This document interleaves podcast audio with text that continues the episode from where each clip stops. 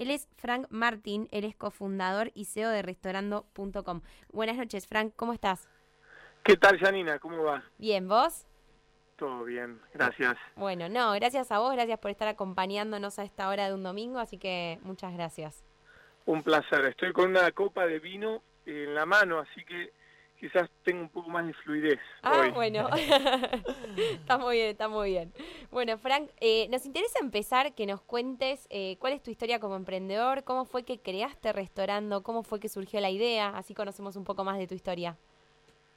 Dale, mira, te cuento. Eh, la realidad es que no vengo de una familia de, emprendedores ni, empresarios. Mi viejo médico, investigador del CONICET, mi vieja psicóloga. Así que no, tengo mucho, viste, track record de, de, la familia en el mundo emprendedor, pero siempre fui muy curioso y mm, durante la facultad, yo en ingeniería industrial, los últimos años hubo como una especie de catalizadores que me hicieron terminar de definir que quería emprender. Eh, así que, que, bueno, entre ellos, nada, a una conferencia en Devor, escucharlo a Marcos Galperín, eh, escuchar al fundador de Cencosud, que la historia de él también es, increíble, no terminó la secundaria y hoy tiene creo que el retailer más grande de toda Latinoamérica, eh, y eso me impulsó mucho a decir, bueno, se puede y hay que animarse. Obviamente era joven, nada que perder, costo oportunidad bajísimo. Y, bueno, decidimos eh, tirarnos a la pileta con mi socio, Franco, a los 24 después de recibirnos. La idea, digamos, de, de restaurante es un poco anecdótica porque eh, surge de estar viajando y ver que la gente podía reservar online en restaurantes. Habíamos visto que, había mucho tráfico y una cultura eh, de salir a comer bastante fuerte en, Buenos Aires, nosotros somos los de acá, y veíamos que había modelos transaccionales en otras partes del mundo donde la gente podía reservar su mesa, y eso nos, nos parecía matador eh, y dijimos, bueno, vamos por esto. Claro, buenísimo. Claro, es verdad, porque acá no era ir al restaurante, eh, sí, es verdad, es muy bueno. Acá tenías muchas guías, tenías mucho contenido, tenías blogs, pero no había, eh, no había ni manera de reservar que a nosotros nos parecía que era lo que iba a matar y al final no fue, y tampoco había manera de pedir comida online. Claro. Entonces, era un momento, esto fue hace 10 años más o menos, era una, una era diferente, una era casi, te diría, al mismo tiempo que salió el iPhone. Claro. Sí, no, tal cual. ¿Cómo estás? Soy Luciano, Frank. ¿Qué tal, Luciano? sí, tal cual. Uno, uno quizás lo ve, lo ve de hoy, en el año 2020, y dice, ah, bueno, sí, ya pedir comida por la aplicación y ya, ya lo toma como un hábito, incluso la gente grande, pero en esa época era totalmente innovador y, raro para, ese, para esos momentos, pasé 10 años atrás. Eh, Frank, lo que me interesaría conocer es, cuando vos arrancaste desde Restaurando, ¿recibieron algún tipo de financiamiento? Mira, nosotros renunciamos a nuestros laburos después de laburar, creo que, sí, un año y medio, eh, y teníamos unos ahorros que me acuerdo cuánto era, me acuerdo que ahorramos 30 mil pesos teníamos en el banco, 30 mil pesos de, aquella época. ¿eh? Sí, sí, claro. Y, bueno, nos tiramos a la pileta y renunciamos a nuestros laburos sin haber tenido un aporte de capital. Eh, pero sí recibimos a los cuatro meses un capital semilla, que fueron 50 mil dólares, que nos permitió desarrollar la parte que usaban los restaurantes. Es decir, a los ah. restaurantes le damos una especie de, agenda electrónica para gestionar sus reservas, con su propio tráfico. Y eso lo fuimos vendiendo, empezamos a vender en, Buenos Aires, llegamos creo que a tener, no sé, 50 restaurantes acá y empezamos a vender en San Pablo, eh, llegamos ahí a tener unos 100 y ahí empezamos a eh, poder levantar una ronda más chica de medio millón de dólares. Y después, bueno, fuimos haciendo sucesivas rondas en el tiempo conforme el negocio probaba que tenía market fit y que, bueno, funcionaba y que los latinos íbamos a reservar, porque era una, una tesis un poco arriesgada, eh, pero, pero al, al, comienzo contamos con un capital semilla de 50 mil dólares. Espectacular. Bueno, igual, igual realmente espectacular que lo hayan arrancado. Hoy en día, de hecho, está eh, muy en boga lo que es el bootstrapping, o sea, financiar con no ir a, pedir, digamos, capital a otro por la complejidad muchas veces que tiene y a veces eh, un emprendedor ata el negocio a poder conseguir financiamiento y muchas veces eso no sucede y, el proyecto queda estancado y vos lo arrancaste con plata que habías ahorrado vos y, tu compañero, ¿cómo se llama tu compañero? Así lo, Franco. Franco, ok. Sí, sí, compañero de la facultad de los cinco años. Mira, te cuento, nosotros sabíamos que nuestro negocio no lo íbamos a poder construir en escala y hacer funcionar sin levantar capital. Claro. O sea, construir marketplaces es muy, muy caro y lleva tiempo. Eh, si uno tiene, en cambio, no sé, el, eh, entre manos una compañía de software as a service, es mucho más fácil construirla sin requerir de capital eh, mm. intensivo, capital externo, ¿no? Porque vos podés apalancar tu crecimiento con la propia facturación que cada cliente incremental te va generando. en nuestro caso teníamos un, que generar un marketplace, eh, conseguir restaurantes, pero conseguir tráfico al mismo tiempo. Claro. Y eso llevaba capital, lo sabíamos desde el principio. Mm. Bárbaro. Y Frank, eh, tenemos entendido que Restaurando, corregime si, si me equivoco en algo, Restaurando se convirtió en The Fork, que pertenece a TripAdvisor. ¿Nos puedes contar un poco la historia de cómo fue esa fusión? Dale, dale, te cuento.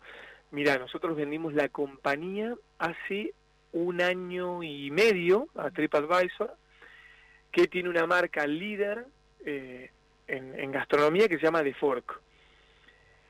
¿Cuál es la historia? Nosotros habíamos hecho un partnership con ellos, con TripAdvisor, donde ellos nos generaban tráfico y reservas y les pagábamos la mitad de, la facturación que nos generaban, más o menos. Em, entonces veníamos ya teniendo una relación con ellos, el founder de Fork, que es francés, eh, la verdad que era un capo, era un tipo con, viste, de esos emprendedores que realmente se enfocan en construir valor, en arremangarse, en, no chamullar, ¿viste? Nos juntábamos a compartir experiencias, qué nos costaba de cada negocio, cómo eran diferentes las regiones. Bueno, y construimos una relación de confianza. Y más o menos al año sí, 9 de la compañía, eh, a nosotros nos estaba costando un poco crecer, ¿viste? Eh, y dijimos, bueno, quizás es un buen momento para vender, y naturalmente, bueno, con ellos teníamos una relación hace mm, tres años, nos daba bastante confianza, ¿viste? Cuando vendés la compañía nunca sabés cómo va a ser ese matrimonio, si las culturas son similares, si, si tu equipo va, digamos, va a poder seguir contribuyendo eh, valor a una compañía mucho más grande. Y al final, bueno, salió todo, la verdad que muy bien. Eh, los dos estamos muy contentos con el deal y sobre todo con la oportunidad que fue para el equipo, ¿no? Mm. Eh, así que... Y ahora, Frank, ¿estás como trabajando en The Fork? Sí, yo estoy trabajando en TripAdvisor ahora, es una, una posición un poco más global, estuve trabajando en The Fork hasta comienzos de este año, eh, lo que hicimos fue migrar restaurando ya no existe más. O sea, el primer año fue migrar toda la compañía a The Fork, que fue un laburo muy intenso, porque imagínate que hay que migrar la, la interfaz de, de los consumidores, de los restaurantes, migrar todas las herramientas que usan los equipos, los esquemas, digamos, de, de incentivos, herramientas. Así que fue un año de laburo de migración y después me pasé a TripAdvisor. ¿Y qué se siente? Me interesa conocer qué se siente pasar de ser el fundador y el CEO de una compañía como la tuya de Restaurando a pasar a ser empleado, ¿no? Nuevamente. Buena pregunta. Mira, todo tiene sus pros y sus contras. Eh, a ver, yo creo que elijo ser emprendedor, ¿no? Eh, pero también cada uno tiene diferentes momentos en, la vida. Yo, por ejemplo, fui padre al mismo tiempo que vendí la compañía y ahora estoy esperando otro. Ay, mira.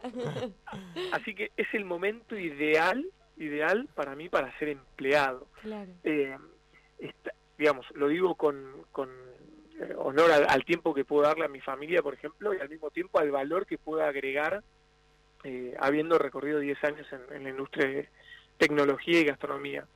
Eh, está muy bueno eh, de, de- de ser empleado de una, digamos, una compañía grande, una compañía de 4.000 empleados global, oficinas en eh, 25 países, eh, ver cómo toda la experiencia que ganaste la podés capitalizar y podés transmitirla y tener impacto eh, en una compañía más grande. Eso está, es increíble.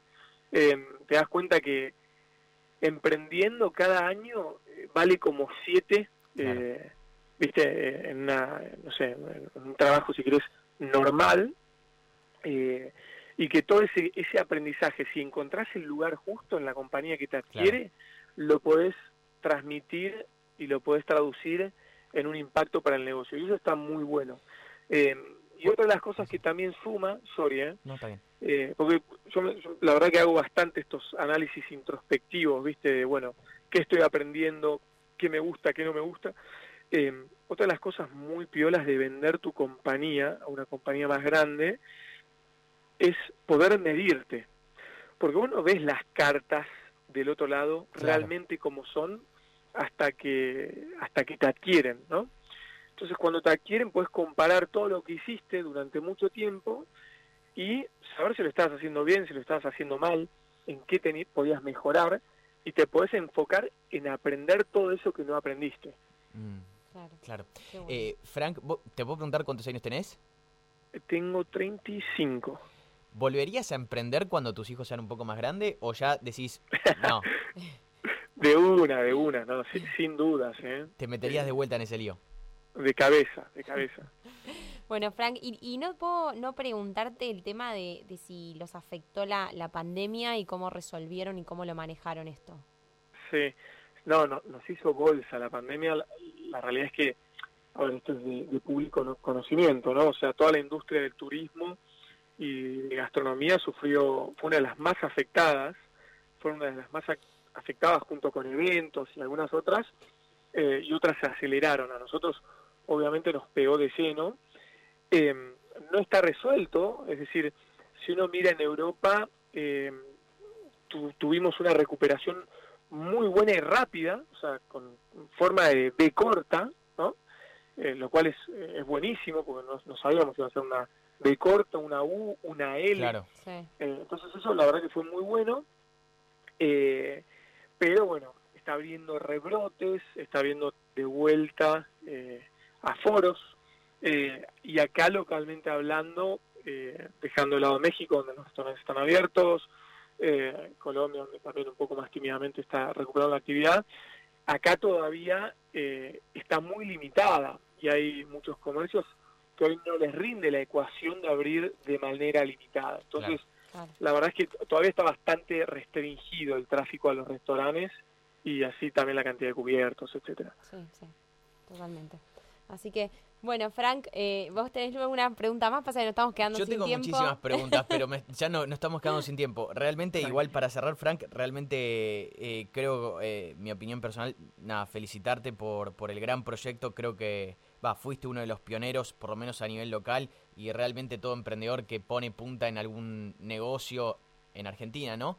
Eh, es de admirar y por eso no queríamos dejar de entrevistarte. No, por supuesto. Te agradecemos Excelente, bueno, mu- muchas gracias Luciano. te agradecemos muchísimo por, por inspirar, porque solamente por el hecho de tener ánimo y de emprender y de llevar un proyecto adelante ya es muchísimo lo que transmite al sector emprendedor y nos da ganas a todos los jóvenes de, de querer emprender y querer darle para adelante.